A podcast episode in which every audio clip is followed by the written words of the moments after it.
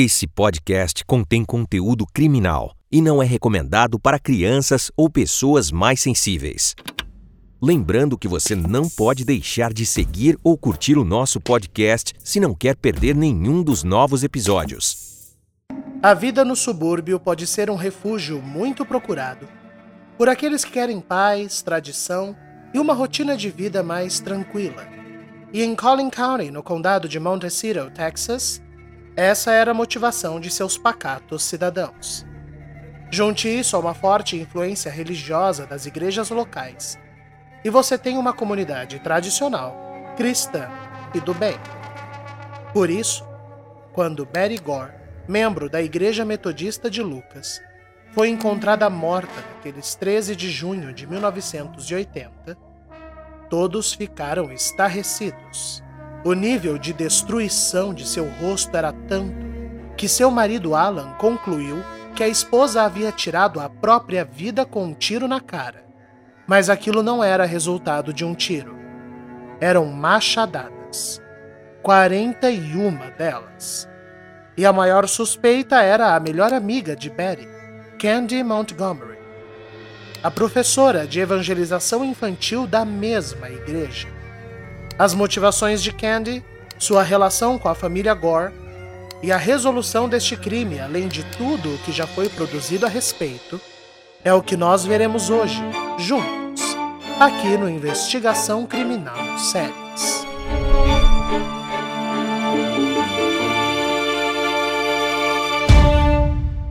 Esse é um caso que aconteceu em 13 de junho de 1980.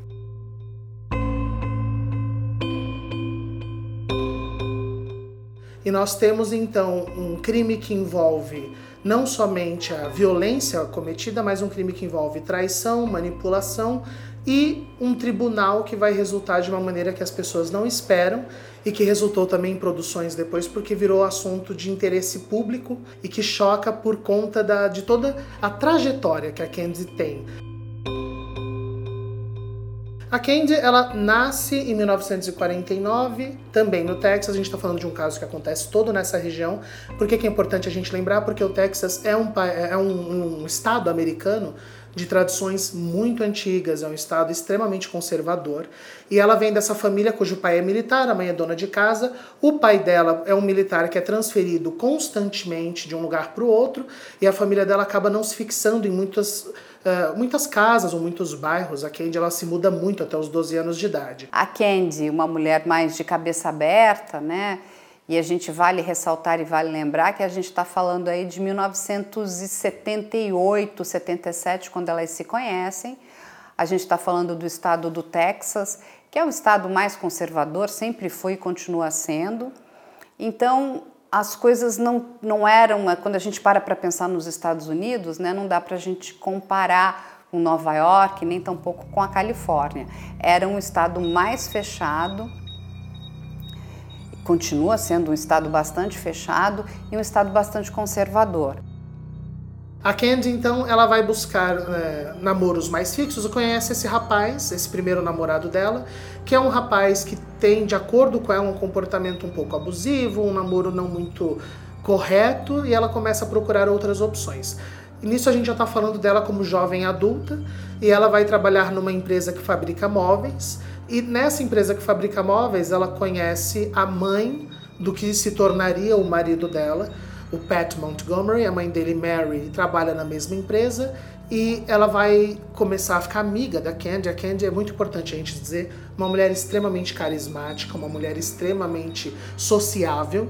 E o Pat Montgomery era um rapaz extremamente tímido, ele entra naquele arquétipo do nerd americano, porque ele era um rapaz extremamente estudioso, trabalhava com essa parte de engenharia técnica, ele criava a questão de robótica, então ele tinha muito conhecimento técnico nessas áreas e não era muito um rapaz muito sociável, não tinha muito sucesso com as mulheres.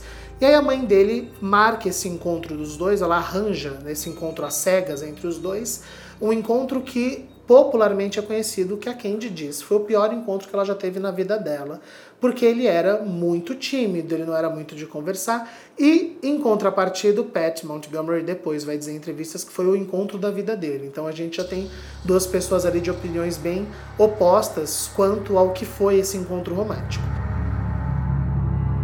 Acontece que a Candy não fica muito interessada nele, é, ela vai seguir com a vida dela, ela tem outros namoros ao longo desse período, mas depois de alguns anos eles vão se encontrar novamente porque o tio do Pat morre e ele volta à cidade para os rituais de, de enterro, de velório, e ele tá muito mal, e a Pat, amiga, a família do Pat é amiga da família da Candy.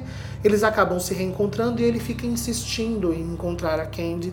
Ele fica querendo demonstrar que gosta muito dela e ela vai dando brecha, vai começando a se permitir mais encontros. E quando ele diz que ele está entrando numa empresa que vai ter uma projeção não somente financeira, mas dentro do cargo dele. Lembrando que nós estamos falando de uma, um período ali, anos, final dos anos 60, começo dos anos 70, com o Vale do Silício, aonde você tem um investimento norte-americano em cima dessas empresas e realmente o um marido ter um emprego nessa área era uma projeção financeira muito grande. Então ela começa a se interessar mais pelo Pat, eles acabam se casando, eles têm dois filhos no começo dos anos 70, né? Uh, e aí depois de, deles começarem toda essa vida mais, vamos dizer, reta, uma vida mais comum, é quando eles decidem se mudar para uma cidade de subúrbio que vai ficar mais próximo do trabalho do Pat e aonde a Candy vai poder cuidar dos filhos de uma maneira, uma maior qualidade de vida. E aí que eles se mudam para Collin, Collin Hill, no condado de Montecito, que é onde a nossa história vai acontecer, porque é lá que ela vai não somente se assentar, mas ela também começa a frequentar a igreja. A gente estava lembrando, falando de uma mulher que tinha um início de vida muito rebelde, muito saidinho, vamos dizer assim, e depois que casa, ela começa a querer se assentar e ela vai entrar numa igreja, e a gente vai falar bastante da igreja porque ela é uma figura importante nessa história, que é a Igreja Metodista de Lucas que fica dentro do condado de Montecito, no Texas. Ela vai fazer primeiro amizade com a pastora e lá dentro ela começa a desenvolver esse contato comunitário. Né? A gente está falando de igrejas que têm uma vida comunitária muito grande de formação infantil, evangelização, oficinas, uh, retiros espirituais, e a Candy começa a virar uma figura importante dentro da administração desse local. E é lá que ela conhece a família Gore, que é a outra família da nossa história, onde nós temos Betty Gore e Alan Gore, que vão ficar amigos, como é muito comum em comunidades religiosas, que os casais vão se conhecendo e os filhos também vão se conhecendo. A filha da Candy e a filha da Betty viram melhores amigas, e aí começa aquela tradição de um final de semana na casa de um, um final de semana na casa de outro. A gente tem uma relação muito determinante nessa história que é o dominador e o dominado. A gente fala de uma mulher que conheceu um homem muito tímido e suscetível, como Pat, e, sendo muito sincero, a gente tem a, a, própria mãe do Pat dizendo que foi o que interessou ela em apresentar a Candy para o marido. Era essa mulher que era mais forte, mais determinada, porque ela via que o filho precisava desse pulso firme. E isso também influencia nessa amizade com os Gore, porque a Betty Gore era uma mulher emocionalmente muito instável. Infelizmente, é uma mulher que sofreu com depressão a vida inteira. Ela tinha quadros não só depressivos, mas também de uh, abalos de humor. Ela tinha, uh, não diagnosticado, mas as pessoas diziam que ela tinha um tanto de bipolaridade, porque ela era uma mulher de uma inconstância emocional muito grande. E o marido dela, o Alan, ele tentava ao máximo manter a família dela estruturada. Uh, nós estamos falando de uma mulher que teve uma filha inicialmente, né, e depois de muitos anos ela foi ter a segunda gestação. Durante esse período entre a primeira e a segunda gestação, ela desenvolveu não somente uma depressão pós-parto, uma depressão no período inicial da maternidade, mas coincide com o fato de que o Alan, que trabalha na mesma área que o Pat, mas em empresas diferentes, também, voltando a falar dessa região onde empresas de mesma área acabam sendo construídas uma próxima das outras, é muito comum que os funcionários dessas empresas vivam muito próximos uns dos outros. Então ele não ficava muito em casa e a Betty se via extremamente sozinha. E por isso também o trabalho na igreja acabou aproximando essas pessoas, porque a Betty focava a vida na igreja para poder se ocupar. E é onde ela conhece a Candy e é onde elas vão se fortalecendo vou ser muito honesto, não como amigas, elas nunca se deram muito como amigas inicialmente, porque a Betty era uma, essa mulher mais ressabiada, ninguém era muito amigo da Betty, mas como realmente irmãs de uma comunidade que se ajudavam. E junto a isso nós temos o casamento da Candy, que também não estava indo muito bem, já por um outro motivo. Então nós temos uma família onde a mulher não tem muito interesse uh, em sair, se divertir, já na outra família era o contrário. A Candy estava muito decepcionada com o Pat, porque, de acordo com ela, ele não estava dando conta sexualmente do apetite dela. E ela sempre foi uma mulher muito uh, vívida nessa área, então ela começa a decidir que ela precisa procurar maneiras de se satisfazer. É quando a Candy começa a procurar opções sexuais que não sejam o marido dela. Como os casais frequentavam né, a igreja, e quando a gente fala casal frequentando a igreja, eles eram encontros da comunidade. Né? Então, enfim, a igreja lá nos Estados Unidos faz vários tipos de encontros, né?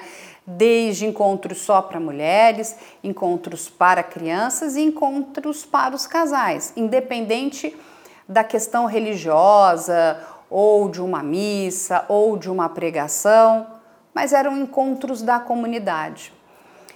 E o marido da Betty, o Alan, também jogava jogava vôlei, era um exímio jogador de vôlei para a época. O marido da Candy, o esporte que ele praticava na época era a corrida. Então ele fazia corrida ali em volta ali da, das casas, do bairro dele. E o que acontece? A Candy jogava com o Alan. E ali começa um certo flerte, porque a Candy era uma mulher para aquela época que estava um tanto quanto, é, vamos dizer assim, ela achava que a vida sexual dela estava monótona. E ela não via o marido dela entendendo isso. Então, o que, que ela achou? Já que meu marido não entende o que está acontecendo comigo, eu estou no auge né, dos meus anos da minha vida sexual, eu vou procurar um affair. E ela colocou isso na cabeça dela. Ela colocou isso como uma meta, que ela queria ter um romance extraconjugal para que ela pudesse né, preencher né, aquele, aquela necessidade de sentir fogos de artifício. Ela, inclusive, ela coloca isso no tribunal. E ela começa a buscar quem seria esse homem. E ela começa a se interessar pelo Alan, que vem a ser o marido da Betty, no qual eles se conheceram através dessa questão da igreja, da, da questão dos encontros religiosos, e acabou também se encontrando com ele nesses jogos. Até que um dia ela cria coragem, ela é uma mulher bastante corajosa. Isso é bastante interessante a gente prestar atenção na coragem da Candy, porque a gente está falando aí de 1977. Ou seja, também a gente já tem aqui naquela época né, o movimento hippie, já tem uma certa liberdade, mas de novo vamos nos atentar que nós estamos falando de um estado bastante conservador que é o Texas. Ela entra no carro do Alan e faz uma proposta para ele. Eu te acho interessante? Vamos ter uma relação extraconjugal? O Alan, de primeiro plano, se assusta um pouco com essa chegada da Candy. Ele, de primeiro plano, recusa. Mas aí acontece aquilo de ele passar uma semana sem conseguir não pensar naquilo. E, coincidentemente, nesse mesmo período, Betty Gore engravida e começa a ficar cada vez mais é, mergulhada realmente no período de uma gestação que ela tinha muitas dores, não era uma gestação muito tranquila. Ela tinha uma filha também pequena para cuidar e ela começou a ficar um pouco irritadiça. E aí tudo isso, que é completamente compreensível no período gestacional, faz o homem achar que a mulher não está dando atenção para ele. Né, o que vamos combinar é uma baita injustiça, porque ela ainda era professora, então ela estava trabalhando, cuidando de uma filha de seis anos e grávida, e a pobre coitada não estava dando no couro. Então acho bem manipulável esse tipo de, de reclamação. E é quando o Alan, então, analisando tudo, diz: Ok, vamos ter um caso. E aí que a gente entra num ponto muito interessante da nossa história, que é como Alan Gore e Candy Montgomery decidem ter um caso. Porque a gente vai entender que não é absolutamente nada romântico de primeiro ponto, né? Você que está nos assistindo às vezes tem aquele ponto de vista novelístico, dramatúrgico, que é uma fé, é uma relação tórrida, mas não estamos falando disso quando se trata de Candy Montgomery.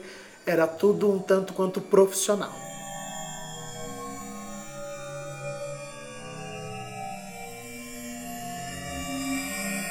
É tão profissional que existia um acordo redigido. Eles escreveram um contrato de relação extraconjugal. Né? Uh, eles colocaram algumas regras para que isso acontecesse, então eu trouxe aqui as regras para gente. Primeira regra: quando uma das partes quisesse encerrar o caso, o outro deveria concordar sem questionamentos. Uma regra muito importante porque eles vão quebrar, mas é a primeira regra que eles colocam. A segunda: no caso de envolvimento afetivo intenso, o caso deve terminar imediatamente. Outra regra que vem, virá a ser quebrada mais para frente.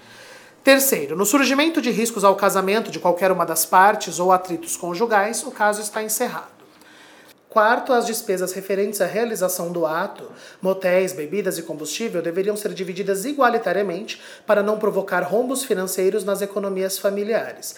E aqui a gente tem uma informação muito interessante porque comprova a logística que foi levantada. E aí, só para a gente entender, por quê? Assim, os dois maridos e mulheres que estavam né, fora da relação não iam perceber falta de dinheiro, né, e eles conseguiriam manter aquilo sem precisar despender de um dinheiro extra para isso. Então era tudo planejado para que não abalasse a estrutura familiar a ponto de serem descobertos. No quinto, a gente tem os atos deveriam acontecer em dias de semana, sempre em horários que os trabalhos dos demais cônjuges coincidissem e as crianças estivessem na escola, o que resultava em encontros quinzenais mais uma prova desse controle para que ninguém suspeitasse de nada. Né? Então eles se encontravam de 15 em 15 dias no mesmo motel que era decidido pela Candy e teria que ser no horário em que o a Betty e o Pat estivessem trabalhando, as meninas estivessem na escola e o filho da Candy estivesse nas artes marciais. Coincidia tudo isso, eles conseguiam se encontrar de 15 em 15 dias. No sexto item, Candy deveria providenciar o almoço de Alan nos dias dos atos. Assim ele teria seu intervalo para comer disponível para tal. E mais uma vez, por quê? Porque sendo no horário de almoço dele, o pessoal da empresa dele não desconfiaria. Então eles se encontravam no motel e a Candy já levava o almoço para ele. Né? Uh, e o sétimo item é: os motéis seriam sempre reservados por Candy, pois mulheres geram menos desconfiança era pura e simplesmente sexual, era uma relação de sexo, não era uma relação de amor, de carinho, de ternura, porque isso ela entendia, a Candy entendia que ela ia continuar tendo com o marido dela e não com o amante dela, que agora passaria a ser o Alan. A grande amiga da Candy, a pastora Jack, ela é transferida de uma igreja para outra, e aí você tem a chegada do reverendo John Adams. O John Adams, ele vai abalar um pouco não somente a estrutura da igreja, mas o relacionamento dessas duas mulheres. Porque a, as mulheres da igreja metodista de Lucas, elas eram muito próximas e devotas a essa pastora, porque existia esse clima matriarcal, esse clima onde uma mulher era o comandante da situação, então as mulheres da região se sentiam mais abraçadas. Quando entra o John Adams, elas sentem que ele é um pouco mais implicante, ele começa a querer mudar as coisas dentro da igreja, é, não existe mais aquele clima de amizade que a pastora Jack trazia, e é importante a gente lembrar que a Betty Gore, como eu já comentei, ela era muito assídua dos trabalhos da igreja.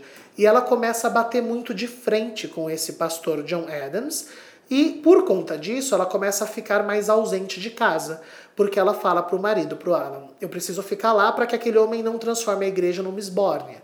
Então ela vai ficar na igreja batendo de frente com o pastor constantemente. E a Candy, que era muito amiga da pastora Jack, também não vai com a cara do pastor. E é esse dissabor, é esse atrito com o pastor que começa a aproximar as duas.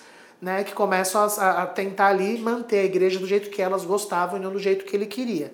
E por isso é, elas começam a ter um pouco mais de proximidade e coincide da Candy começar a descobrir os horários que a Betty vai ficar dentro da igreja. E aí isso vai facilitando a ela e o Alan terem mais encontros.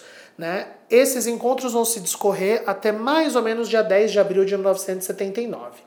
E por que essa data? Porque no dia 10 de abril, de acordo com o diário de Candy Montgomery, ela decide chamar o Alan para uma conversa e fala: Olha, eu estou apaixonada por você, e como eu já citei as regras do contrato que eles fizeram para ter um caso, quando uma das partes se envolvesse afetivamente, aquilo devia terminar. Só que aí nós temos a primeira quebra contratual, porque o Alan fala: Não, eu não quero terminar com você. Você tá assim porque o Pat estava viajando na época, ele estava um período maior afastado e devia ser carência emocional e que isso ia passar quando o Pat voltasse. Então, o Alan insiste para que eles continuem a ter esse caso extraconjugal e ela acaba aceitando. Ele, naquele momento, se assusta e fala: Não, mas eu não quero encerrar. Porque ele estava gostando. Ele estava gostando de viver aquele affair. Ele não estava achando ruim. E lógico, ele também acabou se, né, se envolvendo com ela. Não era só mais um envolvimento sexual, ele também já estava emocionalmente envolvido. Eles continuam por mais um, um pequeno espaço de tempo e aí, de fato, a Candy interrompe. Vale ressaltar que quando ela interrompe com Alan, não significa que ela não quer ter mais relação sexual com homens fora do casamento. Ela vai procurar outro homem. Ela só não quer ter o envolvimento emocional. Então, mostra aqui uma mulher bastante calculista, né, bastante fria, porque olha, eu não vou me envolver emocionalmente com você, emocionalmente só com meu marido. Eu vou me envolver sexualmente. Então, é uma. Eu olho até com olhos de um objetificação mesmo. Ela olhava para aquele homem como um objeto. Você está aqui né, para é, preencher né, essa minha necessidade sexual que eu não estou conseguindo desenvolver com meu marido. Nesse mesmo período, a Candy, que tinha perdido a aproximação da pastora Jack, começa a ficar amiga de outra pessoa dentro da igreja, que era a Sherry, que é uma das mulheres que também trabalhavam na comunidade. E a Sherry vai virar esse escape para Candy contar. É, eu digo escape porque a Candy tinha essa mania de querer contar para as pessoas, para as pessoas próximas dela, no caso a pastora e a Sherry, os casos que ela tinha, porque ela achava que isso mostrava o quanto ela era uma mulher à frente das outras. Então ela vai fazer amizade com a Sherry e já sai contando: olha, eu tenho um caso com o marido da Betty. A Sherry acaba descobrindo tudo e se tornando uma confidente da Candy durante esse período. Né? A gente está falando de abril. Em, ju em julho vai nascer a filha da Betty e do Alan, a Bethany. E isso é importante para o nosso caso porque, mais uma vez, a Betty, que já tinha um traço psicológico complicado, vai desenvolver ali depressão pós-parto depois do nascimento da Bethany e vai voltar para aquela região de melancolia, de instabilidade emocional, que foi o que tinha feito anteriormente o Alan procurar o caso com a Candy. Ela volta a ficar mais complicadinha ali. Né? O Alan até usa um termo muito pejorativo, que é a minha esposa voltou a tomar os remedinhos de chata dela. Né? É assim que ele chamava os antidepressivos que a esposa tinha que tomar durante aquele período pós-gestacional. Em março de 1980, ela duas semanas depois começa a ter um caso com o Richard, um novo amante. Eu separei uma informação só para a via de curiosidade de como a Candy tinha o foco nessa vida sexual ativa dela. Ela, em um mês com o Richard, ela tem tantos encontros sexuais quanto ela teve com o Alan por dois anos. Então ela decide tirar o atraso completamente desse marasmo que ela estava com o Alan com o Richard. E aí é, você pode se perguntar, mas o, que, que isso é importante para a gente? Isso vai ser importante lá na frente com as motivações do crime, tá? A gente está falando de março de 1980, tá? No início de abril, esse amante também se apaixona pela Candy, ela acaba se afastando dele, tá? Porque ela, o, o, o, foco, a motivação da Candy ter os affairs dela era puramente sexual. Ela não estava procurando um novo marido, ela era satisfeita como o Pat era como pai dos filhos dela, ela só estava procurando um escape sexual.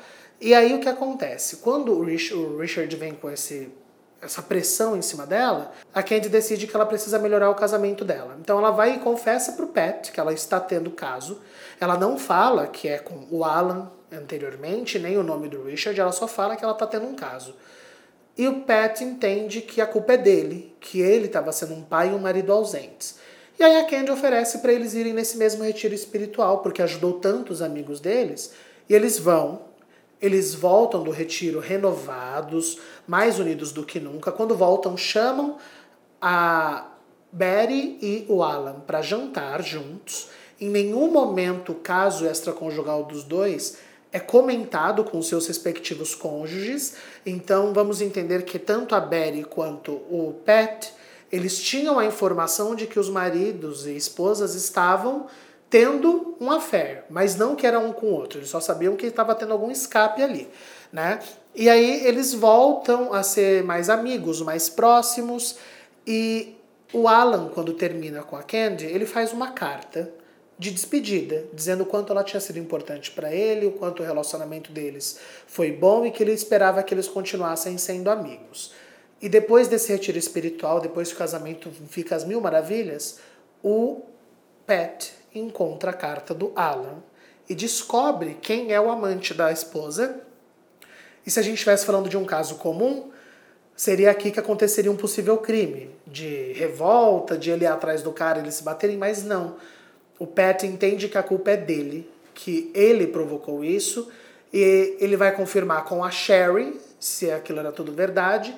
A Sherry fala que era, mas que eles não estavam se encontrando mais. Né? Então, por causa dessa informação da Sherry, que fala que o caso acabou faz tempo, é que ele decide perdoar a Candy e continuar com ela. Lembrando, nós estamos falando isso do final de abril. Em maio, uh, Pat e Candy fazem uma viagem de lua de mel para renovar votos. Então, nós estamos falando de dois casais que estavam encontrando um caminho ali de amor e de reencontro que ia cair por terra no dia 13 de junho de 1980, ou seja, um mês depois. Olha, eu não acredito que o crime tenha sido premeditado. Número um, porque ela já não tinha mais o envolvimento com o Alan. Né?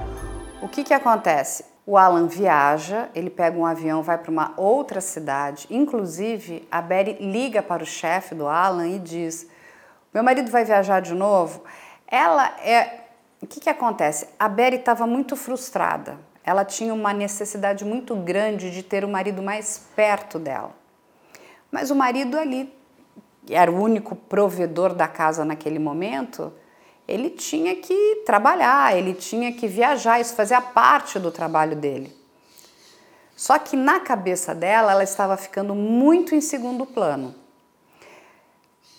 Eu acredito que ela já soubesse do afé que a Candy teve com o marido dela, porque de alguma forma essas coisas, em algum momento ele deve ter deixado escapar alguma coisa. O marido Alan, em nenhum momento durante o, o tribunal, fala que a esposa já sabia desse romance, mas eu acredito que ela soubesse sim. Por quê?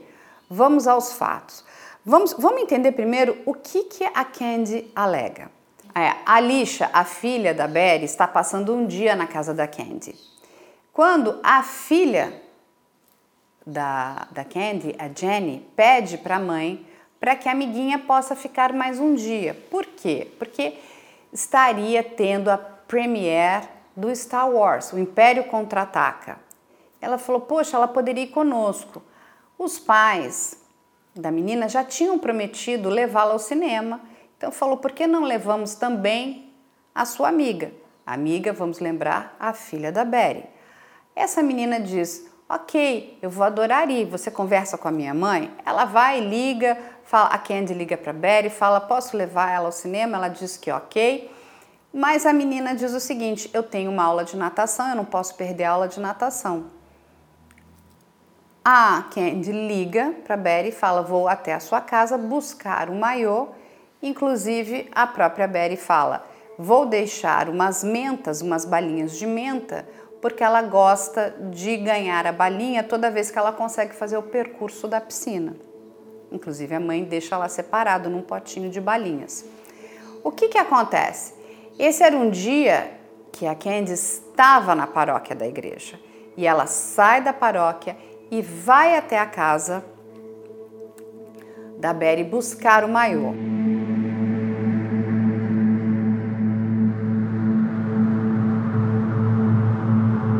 Vamos lembrar que a Berry já tinha ligado para um chefe do marido pedindo que ele não fosse viajar. Então, o marido, inclusive, já tinha um álibi. Minha esposa estava viva quando eu saí de casa.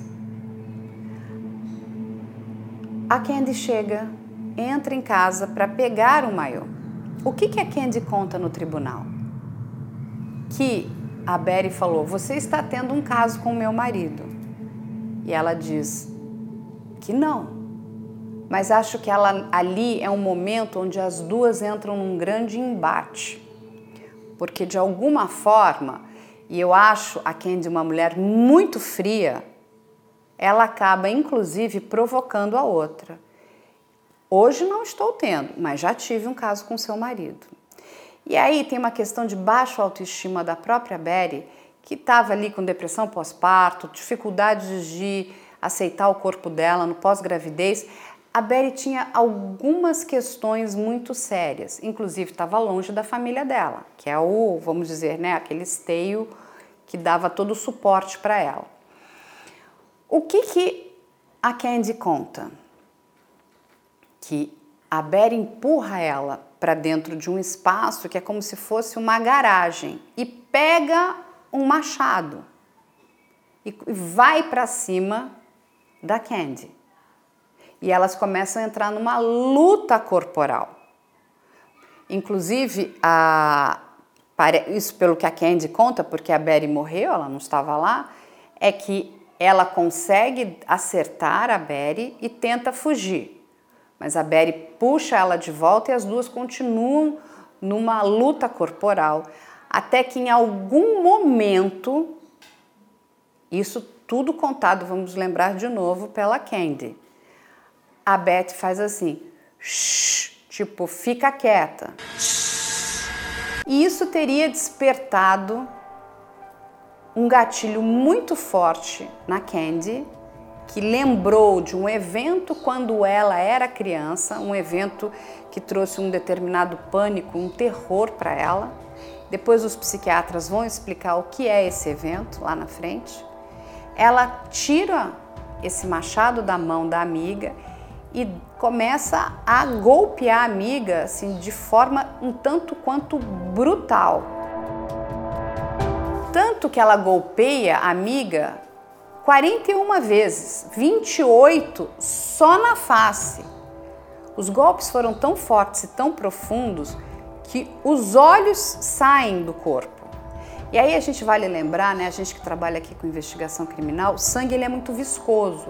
Então, conforme ela ia né, golpeando a amiga, o sangue ia saindo. Então, o próprio machado começou a ficar escorregadio. Ela, inclusive, corta o dedo do pé dela, dela Candy. Ela se machuca quando ela está golpeando a amiga.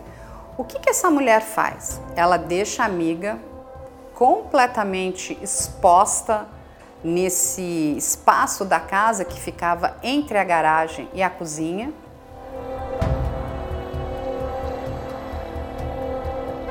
ela vai até o banheiro, ela toma um banho, ela se limpa. E vamos lembrar que ali a, a Beth tinha um bebezinha, que era Bethany, de meses. A criança fica chorando, ela simplesmente coloca sua roupa de volta, sai, não tranca a porta e vai embora. Vai embora para onde? Para sua casa, troca de roupa, vai para a igreja, né, para a paróquia. E aí diz, começa a contar uma história. Veja como ela começa a se preparar, né? Que ela começa a repetir a mesma história para todas as pessoas para que inclusive ela se convença daquela mentira que ela estava contando. Que ela tentou ir num mercado que lá se chama Target, mas aí ela lembrou que ela já estava atrasada, que o relógio dela tinha parado. Quando ela se deu conta, ela tinha que voltar porque inclusive as meninas tinham uma apresentação e ela vai.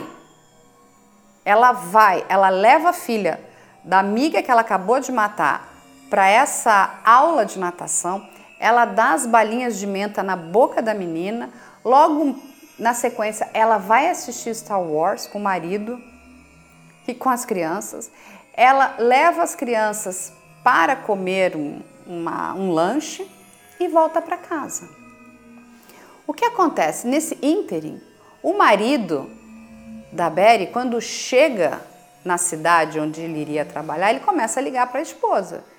Né? E vamos lembrar que nessa época não tinha telefone celular, não tinha nada. Então ele ligava para o telefone da casa e ela não atendia. Ele começa a achar muito estranho porque ela não saía de casa, tem um bebezinho pequeno, cadê a minha esposa?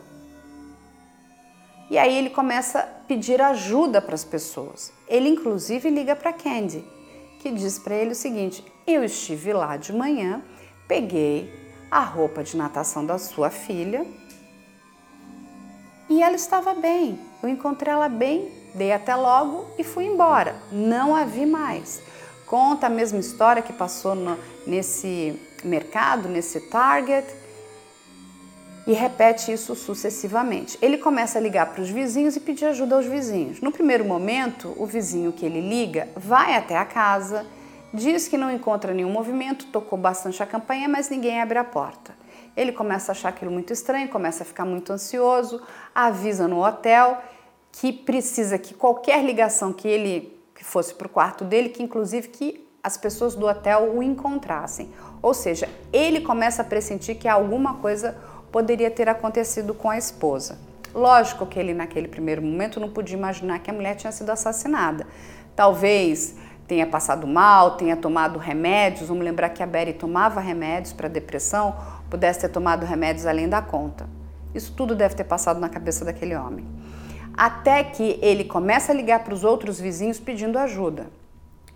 E aí, o que, que acontece? Três vizinhos saem e vão até a casa e vêm luzes acesas e começam a achar aquilo tudo estranho.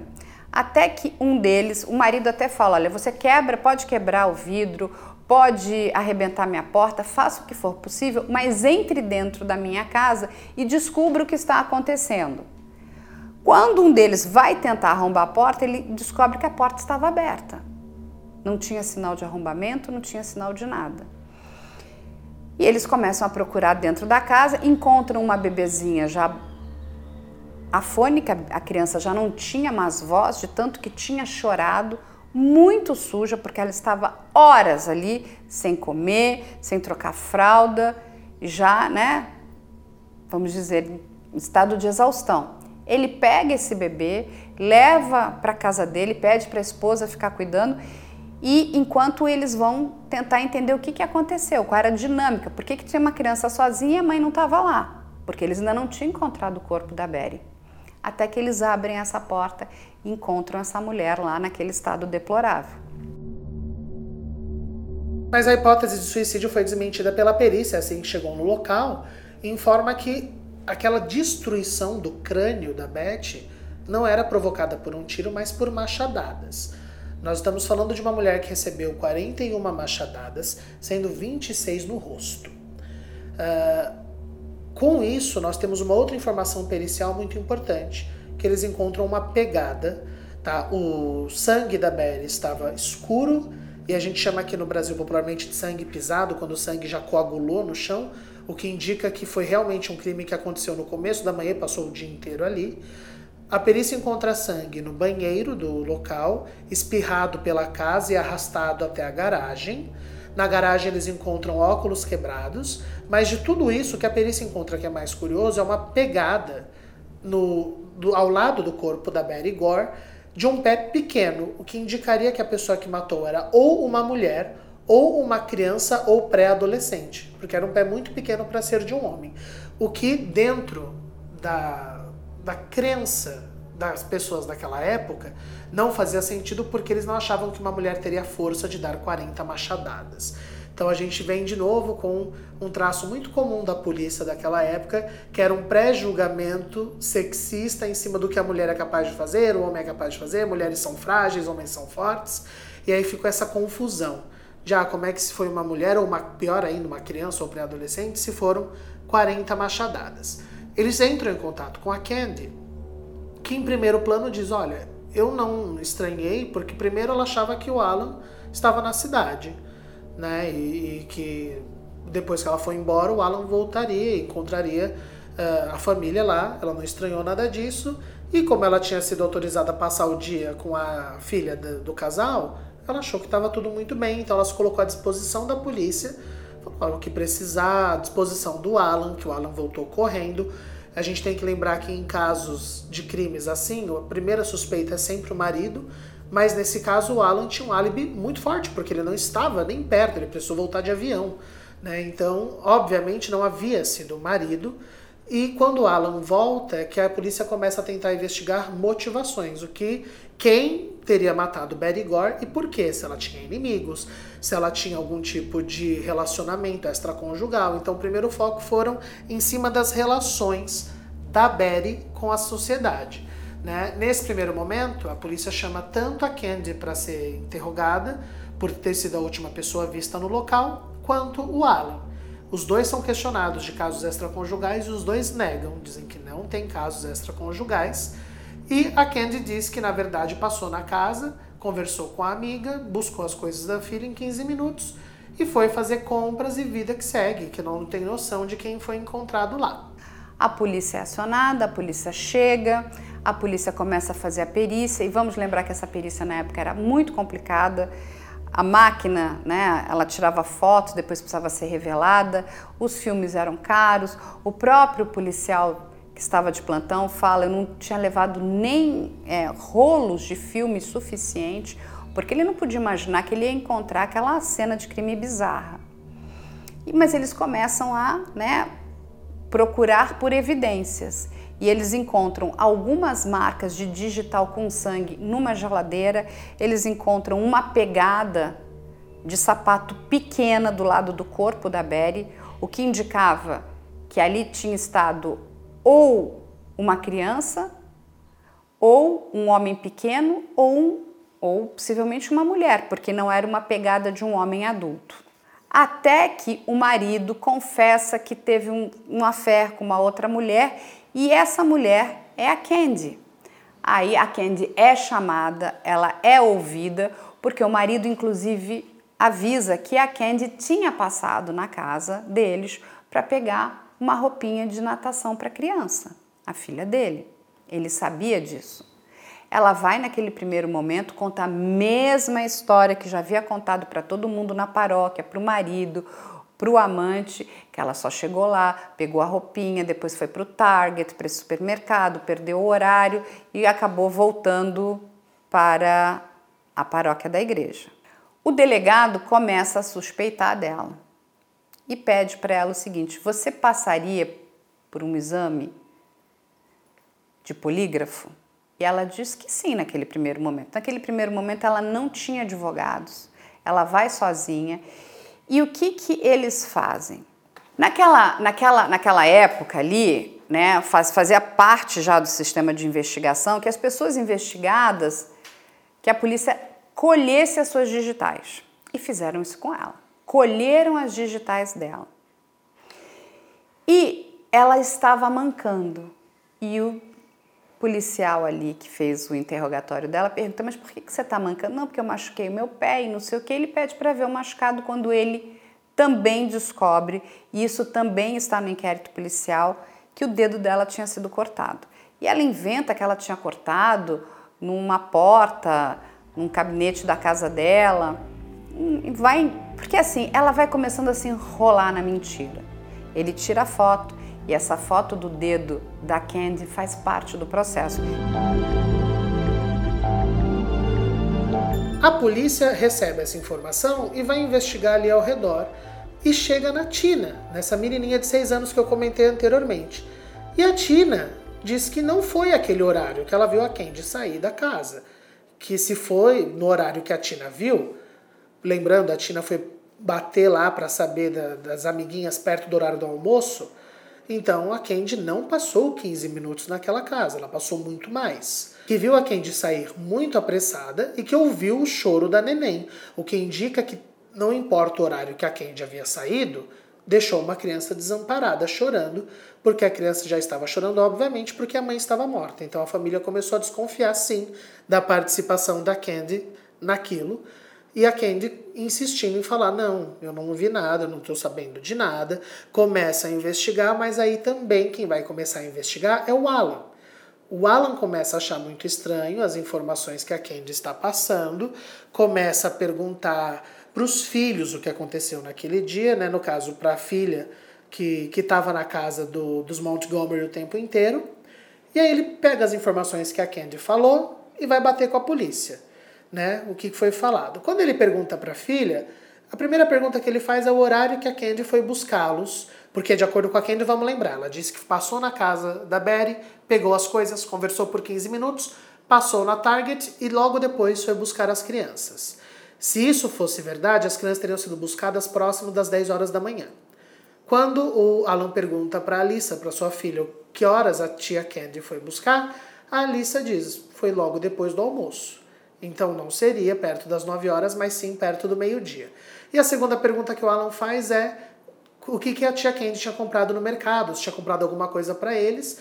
E a Alissa fala: não tinha compra de mercado no carro da Candy. Então o álibi das compras na Target cai ali porque as crianças não viram compra alguma e confirmariam que a Candy passou mais tempo. Quando ela vê que de fato ela está encrencada, ela vai pedir ajuda a um amigo dela advogado, o Don Crawford. Vale lembrar que esse advogado não é um advogado criminal, ele é um advogado civil. Ele nunca tinha feito nenhum caso criminal na vida dele. Mas como eram muito amigos, também amigos da paróquia, também amigos daquela questão religiosa ali, ele aceita cuidar da Candy. A Candy, no primeiro momento, mente para ele também, dizendo que ela não tem nenhuma ligação com esse crime, até que quando ela entende que ela realmente está numa grande enrascada, ela conta a verdade. E aí é um momento é, bastante interessante porque ela tem que contar a verdade para o marido. É uma cena, a gente não está tratando aqui de uma ficção, né? Apesar de várias séries né, de ficção já começarem a ter interesse por esse caso. E vale lembrar que uma série de ficção ela está baseada em fatos reais, ela não tem a obrigação de estar 100% na realidade. Até porque, número um, a Betty morreu, ela não está ali para poder dizer se aquilo de fato aconteceu ou não. E a Candy nunca aceitou né, fazer parte de nenhuma história de ficção. Então, tudo que a ficção traz para a gente foi retirado do processo, mas os diálogos foram recriados. Muito bem. O que, que acontece com o marido da, da Candy? Que a meu ponto de vista, me chocou muito.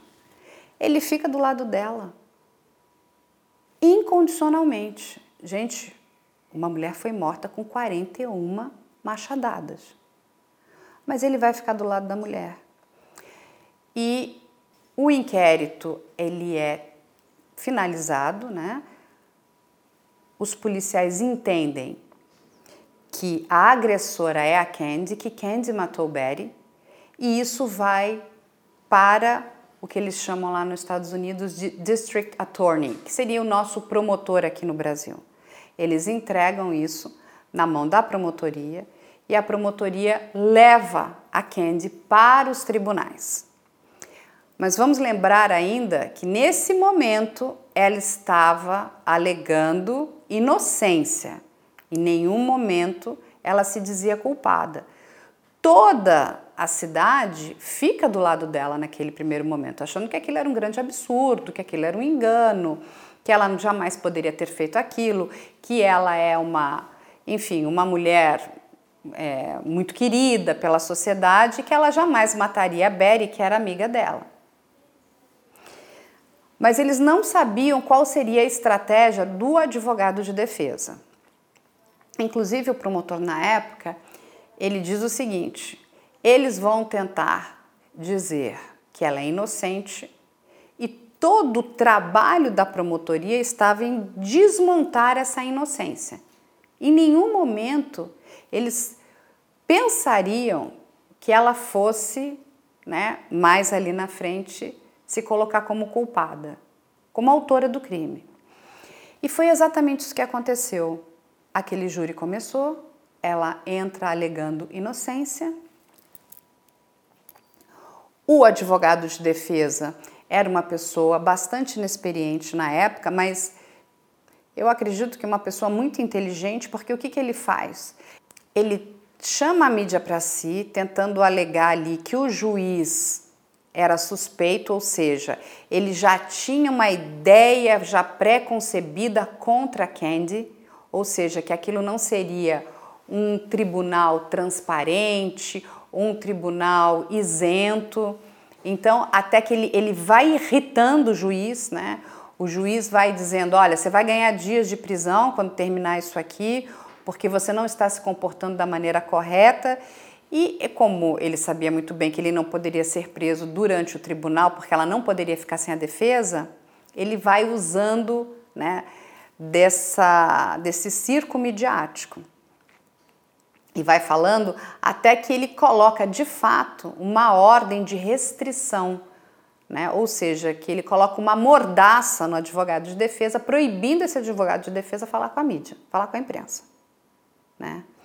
E ele fica muito revoltado e começa a usar isso contra o juiz durante o tribunal, mostrando que ele era um juiz muito parcial e não imparcial como né, um tribunal deve ser. O que acontece?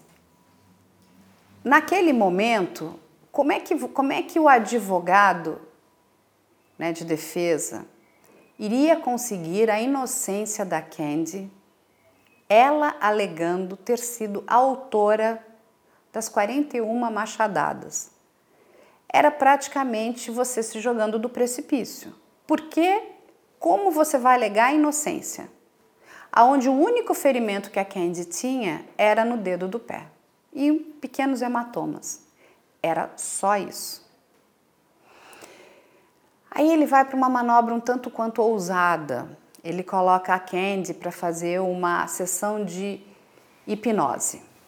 E durante essa sessão de hipnose, a Candy teria voltado para um momento da vida dela, onde com quatro anos de idade, um jarro é quebrado ela se machuca, né? Porque os estilhaços vão em cima dela e a mãe vai acudi-la. E quando ela começa a chorar, a mãe fala: Shh! Tipo, fica quieta. Fala para uma criança de 4 anos. Então vamos de novo lembrar que a mãe fala para Candy: Shh! E isso teria criado um gatilho né, muito ruim na cabeça da Candy e esse teria sido o gatilho dela ter feito o que fez com a sua amiga Betty, porque ela diz que a Betty fez a mesma coisa que a mãe tinha feito com ela. O que eles chamam de uma desordem associativa, uma raiva incontrolável. E por isso ela teria desferido 41 machadadas na amiga. Eu ouvi vários psiquiatras forenses americanos, mas tem um que é muito bom, o Dr. Todd Grandy, e ele levanta um dado muito interessante, que ela foi ouvida por três peritos na época, né? Três psiquiatras forenses em relação a essa questão dessa esse trauma que ela havia vivido. E dois deles entendem que ela aquilo teria sido um gatilho e não um momento de insanidade, mas para criar aquele aquela raiva, né? aquela, aquela, aquela coisa que tirou ela do sério. E um terceiro que não encontrou nenhum problema com ela e que teria colocado ela como simplesmente uma assassina. Fez, matou a amiga porque quis matar. Muito bem. O que, que acontece? Durante todo o tribunal, o advogado de defesa conseguiu convencer aqueles jurados de que a Candy teria tido um surto, que em nenhum momento ela tinha tido a intenção de matar a amiga, mas que ela estava ali revivendo um forte trauma. E pasmem, porque ela tinha ali três opções. O que a gente chama aqui né, de um homicídio doloso qualificado, um homicídio culposo que ela não tinha a intenção de matar, mas acaba matando a amiga, e sair de lá em liberdade. Pois ela consegue sair em liberdade. Aquele advogado consegue junto, lógico, com ela, com toda a performance dela no tribunal, convencer aqueles jurados de que ela cometeu aquilo no momento de intenso trauma, um surto, de descontrole, de algo que ela terrível que ela tinha vivido no passado da vida dela. E eles compram aquilo. E essa mulher sai livre pela porta da frente.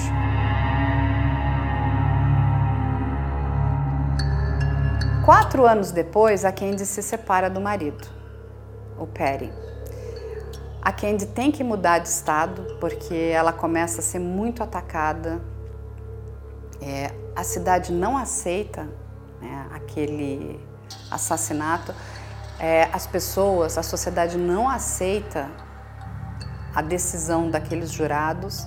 Então ela muda de nome, ela vai para outro estado e hoje ela é terapeuta familiar.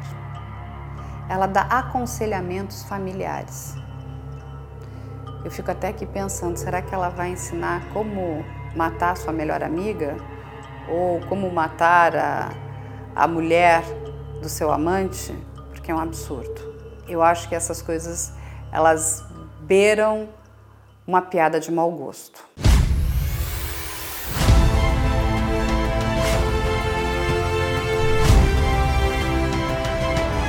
Cima da ponte? Você está sendo filmado.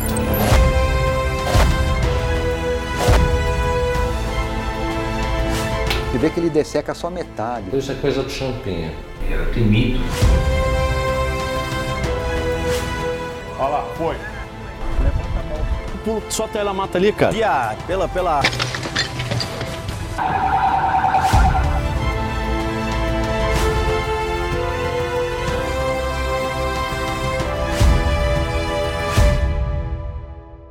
Olha, o que eu posso indicar para o pessoal que está em casa, o livro que eu li para fazer essa pesquisa, que foi o Evidence of Love, do John Bloom, que é o jornalista que fez todo esse apanhado e que tem sido usado inclusive pelos roteiristas dos produtos que saem depois, um livro muito bacana. Nós temos os dois documentários, o Snippet da ABC e o Murder by the Book da NBC, onde você vai ter entrevista com os vizinhos e com membros dessa igreja metodista, já que foi um núcleo onde essas mulheres se conheceram. E na TV, logo próximo ali dos crimes, no começo da década de 90, a gente tem um filme chamado Crime numa Cidade Pequena, com a Barbara Hershey, que é uma atriz conhecida por fazer é, bastante filme nos anos 80. O filme é horroroso, não recomendo que ninguém assista, é bem ruim. Mas nós temos uma série produzida pela Hulu, que você consegue assistir hoje na Star Plus aqui no Brasil, chamada Candy, com a Jessica Biel e a Melanie Linsky nos papéis principais uma curiosidade é que não era para ser a Jessica Biel quem ia fazer Elizabeth Moss de Handmaid's Tale, o conto da Aya, mas por conta do período de pandemia, as gravações de tudo em Hollywood se atrasaram e voltou a gravar o conto da Aya. Então a Elizabeth teve que sair do projeto e a Jessica Biel, que era a produtora executiva, acabou entrando no papel. A Melanie Linsky, se o pessoal de casa assistiu assim com aquela sensação de eu conheço essa moça de algum lugar, ela ficou muito conhecida por fazer Two and a Half Men. Ela era a Rosie, a vizinha obcecada pelo Charlie Harper, que faz um trabalho excepcional como Betty Gore. Tem também o Pablo Schreiber, que é o, o marido bonitão que as duas dividem, que ele é conhecido por fazer Orange the New Black. Ele é o guarda de Orange the New Black. Depois ele faz American Gods, ele é o irlandês. Ele é um excelente ator. E a Jessica Biel, que tá lá, não é uma excelente atriz, mas está lá, fazendo o melhor que ela pode. Uma outra curiosidade é que o marido da Jessica Biel, o Justin Timberlake, e o marido da Melanie Linsky, o Jason Ritter, estão também na série fazendo os policiais. O que é péssimo, porque você está acompanhando um true crime e de repente aparece o Justin Timberlake investigando, quebra bastante a veracidade do caso. Né? Uh, a Target que a Candy frequentava na vida real, isso é uma curiosidade, ela existe até hoje, e na frente da Target hoje, curiosamente, o setor em destaque é o setor de doces. Né? Então parece uma piadinha de mau gosto ali que, que tem no ambiente. A Melanie Linsky, essa atriz que eu falei do Tiana Hoffman, ela surge em Hollywood fazendo um filme muito bom chamado Almas Gêmeas, que é dirigido pelo Peter Jackson, onde também é um true crime, também ela, só que aí nesse caso ela é uma das assassinas, junto com a excelente Kate Winslet, né? E aí, claro, existem as informações que a série acaba uh, colocando por uma manipulação do roteiro para que fique um pouco mais interessante, como por exemplo a Candy tomando um banho todo ensanguentada, isso não aconteceu na vida real, é só para dar um pouco mais de drama, ou as excelentes cenas do advogado dela fazendo flexão e abdominal, sendo ele um homem gordinho, mas para mostrar que ele era egocêntrico.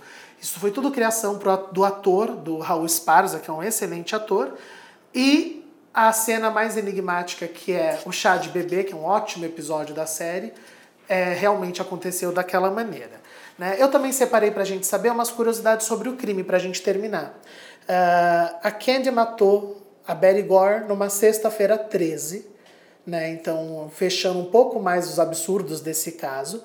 E na cena do crime foi encontrado um jornal aberto, numa propaganda de página inteira do filme Iluminado, onde aparece o Jack Nicholson com um machado numa cena de crime de machadadas. Temos uma novidade para o ano que vem, que a HBO vai produzir uma série Love and Death com uma outra Elizabeth, não a Moss que ia fazer, mas Elizabeth Olsen, que você em casa deve conhecer de WandaVision.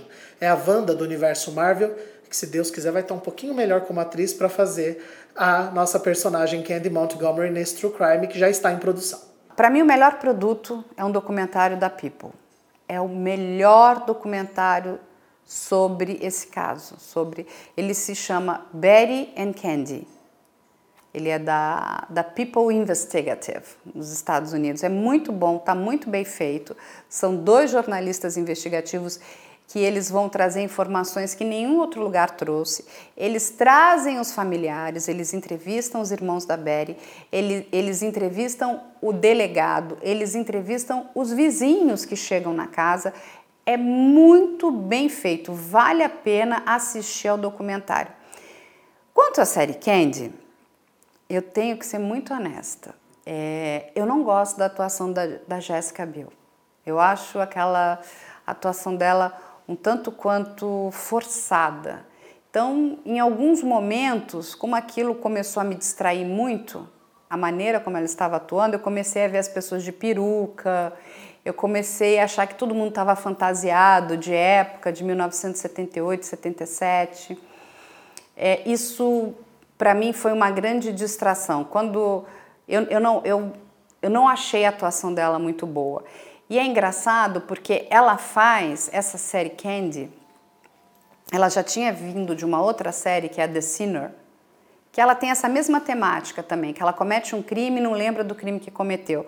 Lógico que no da Candy ela lembra do crime, mas ela tem uma, uma dissociação em relação ao crime.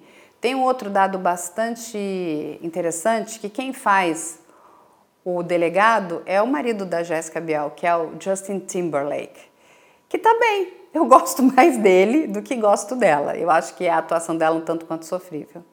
É muito difícil para aquela família, né, é, continuar vivendo com esse crime, porque, como a gente sempre bem diz aqui no canal, a família vive em prisão perpétua, né, porque eles são vítimas também desse crime. Eles perderam, né, a irmã, a filha, a mãe que eles amavam. E o que é mais triste nesse crime é ver a Candy saindo livre, leve e solta daquela corte nos Estados Unidos. Isso é muito triste. Se quiser conferir o especial que fizemos sobre o caso ou assistir essa entrevista na íntegra, é só acessar o nosso canal do YouTube. O endereço é youtube.com/op Operação Policial. youtube.com/op Operação Policial. Tudo junto. E agora você também pode dar estrelas para o podcast se estiver ouvindo o nosso conteúdo pelo Spotify. Se você achar que a gente vale 5 estrelas, pontue a gente, por favor, é importante. Esse podcast é produzido pela Media Land.